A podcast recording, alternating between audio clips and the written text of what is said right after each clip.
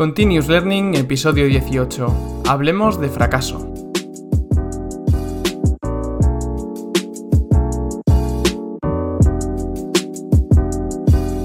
Bienvenidos a un nuevo episodio de Continuous Learning, el podcast en el que hablamos de gestión de proyectos, tecnología y todo lo relacionado con optimización de procesos. En el episodio de hoy quiero hablar de un tema que, bueno, puede sonar ya un poco a cliché, pero que de verdad me apetece muchísimo comentar porque bueno, es algo que a mí me ha ayudado muchísimo a pesar de lo malo o de la negatividad que suele tener el fracaso, ¿no? Hoy quiero hablar de lo que es para mí la definición de éxito, la definición de fracaso, por qué el fracaso está mal visto, ver el fracaso como aprendizaje o llamarlo directamente aprendizaje, eh, repasar un poco los proyectos que, que he tenido yo que han fracasado, ¿no?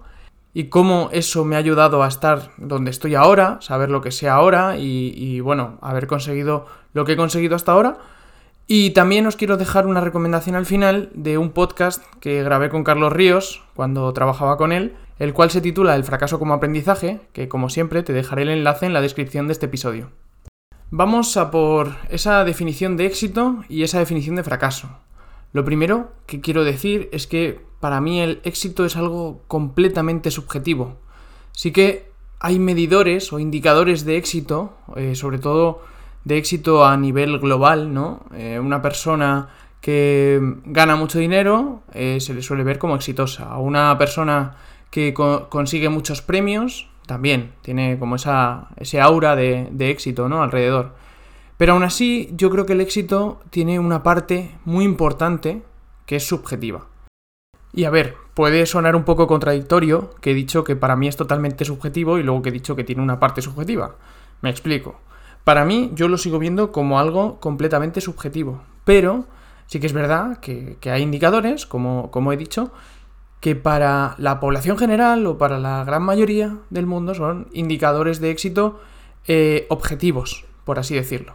Por eso digo que para mí es algo completamente subjetivo, pero sí que, eh, dependiendo quién, quién lo piense y quién lo vea, puede tener una parte subjetiva y otra objetiva, como son los indicadores de los que he hablado anteriormente. Si nos vamos a la definición de éxito, ¿qué es el éxito? Pues el éxito es esa capacidad de alcanzar una meta que te propones, ¿no? Yo me pongo una meta, la consigo, entonces he tenido éxito en esa meta, ¿vale? Pero el éxito en general, el éxito en la vida de una persona es lo realmente subjetivo. O sea, cada persona tiene su propia definición de éxito.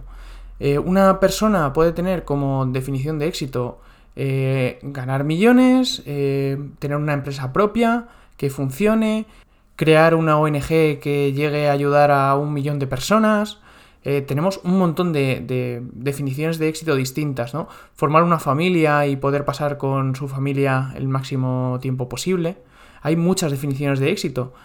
Y bueno, también puedes buscar ese éxito en las distintas áreas de tu vida, no solo en la profesional. En la salud, por ejemplo, quiero llegar a 40 años con un estado de salud, eh, o bueno, quiero sentirme igual que cuando tenía 20.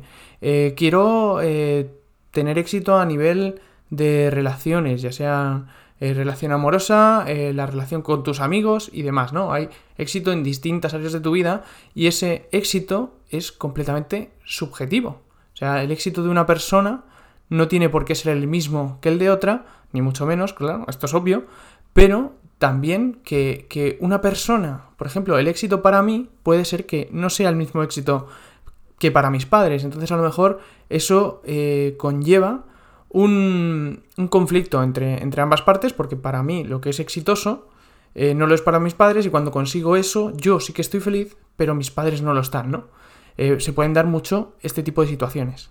¿Y por qué una persona puede no sentirse exitosa? Pues porque o no se propone metas, o se las propone, las subestima y no las termina de, alcanzar, ¿no? Subestima una meta que, que para él pues es importante, pero es una tontería comparado con otras personas que conoce o con gente con quien se ha comparado, por ejemplo, en redes sociales. Y claro, subestima esa meta y al final ni siquiera consigue eso que para esa persona es importante, ¿no? Y luego también, pues eso, depende mucho de las aspiraciones de la persona. O sea, yo puedo tener eh, aspiraciones que se vayan completamente de la mano de mi situación y, y, bueno, de mi condición, ¿no? Y en lugar de adaptar mis metas a mi situación e ir poniéndome ciertos escalones hasta llegar a esa meta absoluta que quiero conseguir, pues me entra la impaciencia intento conseguir eh, lo que ha conseguido otra persona con trabajo de muchos años de la noche a la mañana y eso me genera frustración, ¿no? Y me siento un fracasado, ¿verdad? Pues teniendo en cuenta todo esto sobre el éxito, vamos a ver cuál es la definición de fracaso. Pues claro, si el éxito es la capacidad de alcanzar una meta que te propones, pues el fracaso es no llegar a esa meta o encontrarte obstáculos que hagan que al final desistas y no vayas a conseguirla, ¿no?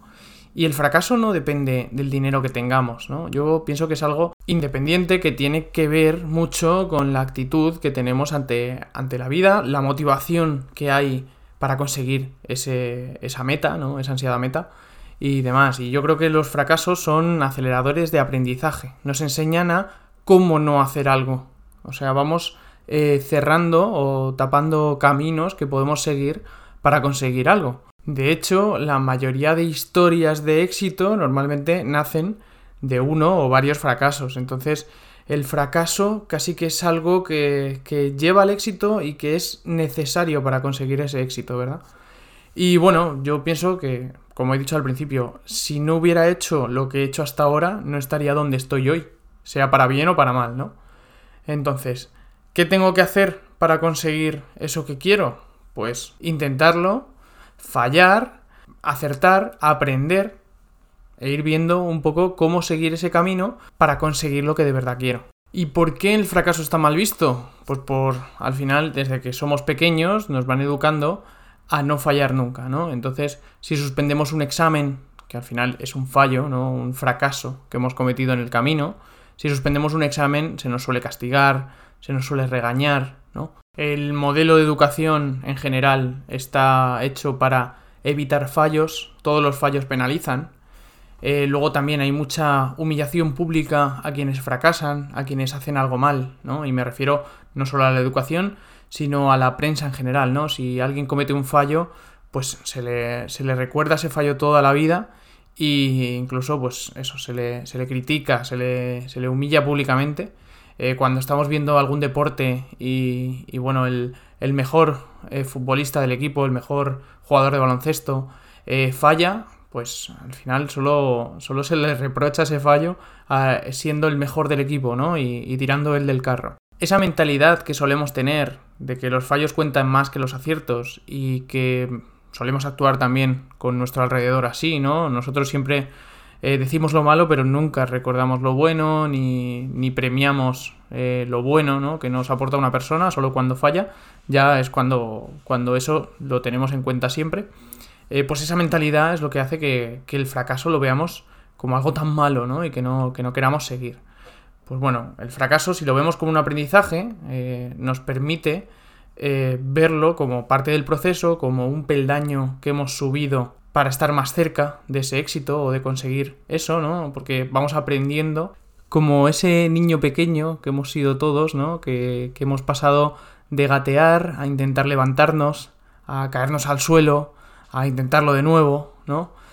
Toda esa suma de fracasos han conseguido que finalmente nosotros como niños hayamos aprendido a andar, a hablar, a razonar, ¿no? Pues tenemos que verlo eso como, como parte del, proceso, como, como ese aprendizaje y nunca penalizarnos ni a nosotros mismos ni a los demás sobre esos fracasos, ¿no? Igual que nunca regañaríamos a un niño que se levanta por primera vez y se cae, pues muchas veces tenemos que aplicar esa forma de pensar en la gente de nuestro alrededor y en nosotros mismos. Se me está yendo el episodio un poco de tiempo porque quiero comentar muchas más cosas, pero pienso que es un, episodio interesante y un tema interesante y que merece la pena dedicarle tiempo, ¿no? Ahora quiero hablar un poco de los proyectos en los que yo he estado involucrado, fundamentales, y que han sido un fracaso. ¿Un fracaso por qué? Porque no se ha cumplido ese objetivo principal que tenían cuando empezaron. Estos proyectos que quiero mencionar son dos. Marketing Prim, que fue una agencia de marketing digital dirigido a autónomos, pymes y startups, y a aprendiendo, que bueno, todavía existe la web y, podéis consultarla y es una academia online de matemáticas que, que, bueno, que ahora os cuento un poco la historia. Si empezamos con Marketing Prim, que fue la agencia de marketing, eh, esta idea surgió de mi amigo Juanma García, que la empezó él con su primo, de ahí el nombre, porque eran primos y se llamó Marketing Prim, a la cual yo me uní después de que ellos lo hubieran pensado y que hubieran un poco planteado la idea inicial. Cuando me uní yo, estaba la idea un poco en pañales, pero ya la habían arrancado Juanma y Julio, que de hecho quiero aprovechar para mandarles un saludo a los dos que bueno, Juanma es mi mejor amigo con quien tengo contacto diario y, demás, así que de sobra, está saludado de sobra, ya lo sabe, pero bueno, quiero contar un poco la historia y seguro que le hace ilusión que, cuente, que cuente esto y, y, repasemos un poco los fallos que hemos cometido y dónde nos han llevado, ¿no? De una forma rápida, Julio se encargaba del diseño, yo del desarrollo web y Juanma de la captación de clientes. Debido a falta de tiempo, Julio nos tuvo que dejar y seguimos Juanma y yo dividiéndonos el trabajo entre los dos cometimos muchos errores, evidentemente, por eso lo estoy contando en este episodio de fracaso, ¿no? Y bueno, entre esos errores, el tema de la organización, no teníamos ni un horario claro, ni... Eh, íbamos cada uno un poco a nuestro rollo, ¿no? Eh, luego eh, cogimos una oficina y metimos dinero en la oficina sin, sin empezar a facturar, ¿no? Y siendo un negocio que, que, al final tiene mucha parte online, pues fue, fue uno de los errores del proyecto. Y también nos trajo muchísimas cosas buenas, como fue aprender un montón sobre marketing digital, sobre desarrollo web, diseño. Comenzamos a ser responsables cada uno de nuestra parte. Aprendimos a que la formación continua es fundamental para estar actualizado y para poder conseguir clientes, mejorar tu facturación. Nos trajo muchísimas cosas buenas, además de las malas que nos ayudaron a aprender, pues otras muchísimas buenas que hoy día nos siguen ayudando para continuar nuestros caminos, ¿no?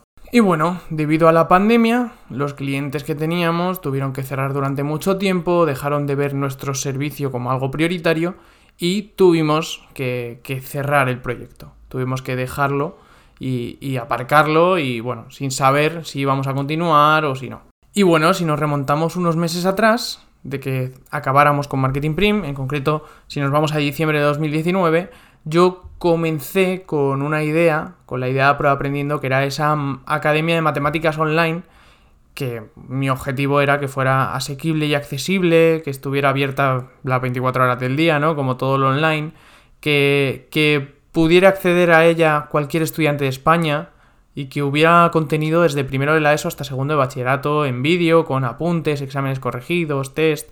O sea, quería ese apoyo para muchos estudiantes porque yo llevo más de 8 años siendo profesor particular. Comencé yo solo mientras lo compaginaba con Marketing Prim y con mi trabajo por cuenta ajena. Y, bueno, poco a poco, durante, durante la pandemia, grabé muchísimos vídeos, saqué la, plataforma de una forma gratuita, hice tutoriales y bueno, un montón de explicaciones en, en YouTube, directos y demás.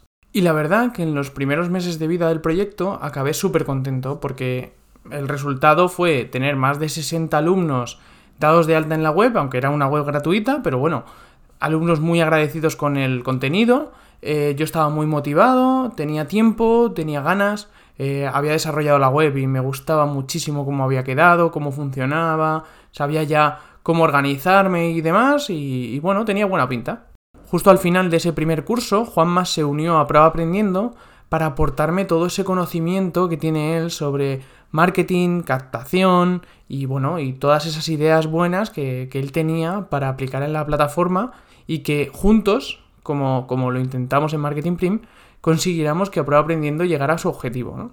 Durante los ocho meses siguientes que estuvimos juntos, eh, yo me dedicaba a dar clases particulares, porque era, era mi forma de ganar dinero en ese momento. Yo en ese momento no tenía trabajo por cuenta ajena y me, centré 100% en la prueba aprendiendo. Yo me, encargaba de crear el contenido mientras daba clases particulares y demás. Y Juanma ayudaba al proyecto mejorando su visibilidad, buscando nuevas formas de, de crecer en plataformas, de llegar a más gente, ya fuera de una forma online como offline. La verdad que entre los dos teníamos muy buenas ideas y teníamos un objetivo claro pero chocábamos en, cuanto a la forma de, ver las cosas, ¿no? Teníamos cada uno una forma de ver la estrategia y demás.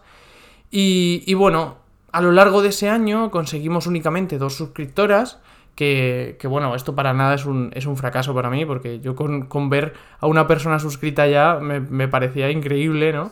Tuvimos dos suscriptoras de pago que, bueno, a las cuales estábamos súper agradecidos y que consiguieron el objetivo encima de, aprobar selectividad gracias al contenido de la plataforma. Y debido a que el proyecto no era sostenible y que ambos perdimos la motivación, pues decidimos dejarlo de lado por un tiempo.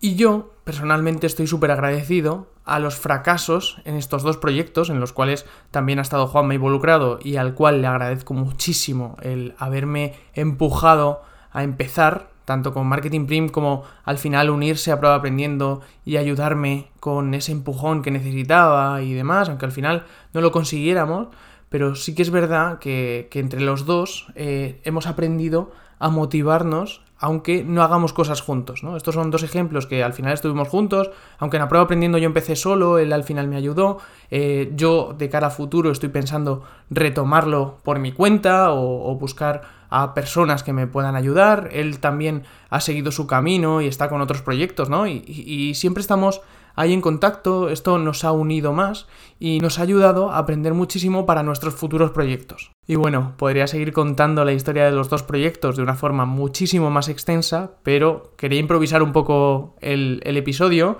y que no fuera algo muy pesado y muy largo. Y bueno, de estas dos historias quiero dejar cinco lecciones que para mí me han ayudado muchísimo. La primera es que si te apasiona algo y está entre tus posibilidades intentarlo, que lo hagas, inténtalo, de verdad, si puedes y te motiva, hazlo. La segunda es que no lo hagas solo, que busques ayuda, que encuentres a socios o colaboradores, pagándoles, por supuesto, para tu proyecto, porque es muy difícil hacerlo todo solo una persona. La tercera es que para aprender algo, que tomes acción y te pongas a ello. Yo aprendí a desarrollar webs, entre otras muchas cosas, porque me peleé muchísimo haciendo la de prueba aprendiendo.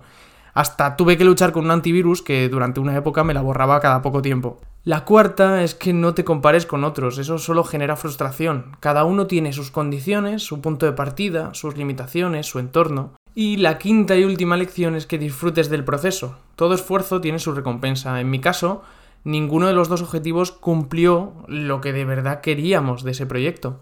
Pero nos ha ayudado muchísimo a ayudar a otros clientes, a alumnos, que nos lo han agradecido un montón por el camino. Y eso yo creo que es lo que compensa todo. Y te recuerdo, para finalizar, la recomendación del episodio que tengo con Carlos Ríos llamado El fracaso como aprendizaje para que lo escuches. Espero que te guste. Pues hasta aquí este decimoctavo episodio, un poco más extenso de lo habitual y mucho más improvisado, pero yo creo que también tiene su valor a pesar de que no sea algo teórico y, sea más de mentalidad. Gracias por valorar con 5 estrellas y darme tu opinión sobre el podcast en la plataforma que lo escuches. Espero que te haya gustado y lo hayas disfrutado tanto como yo preparándolo. Estamos en contacto a través del link que os dejo en la descripción, de mi LinkedIn Javier Delgado Donoso y de mi email javier.continuouslearning.es. Hasta el próximo episodio.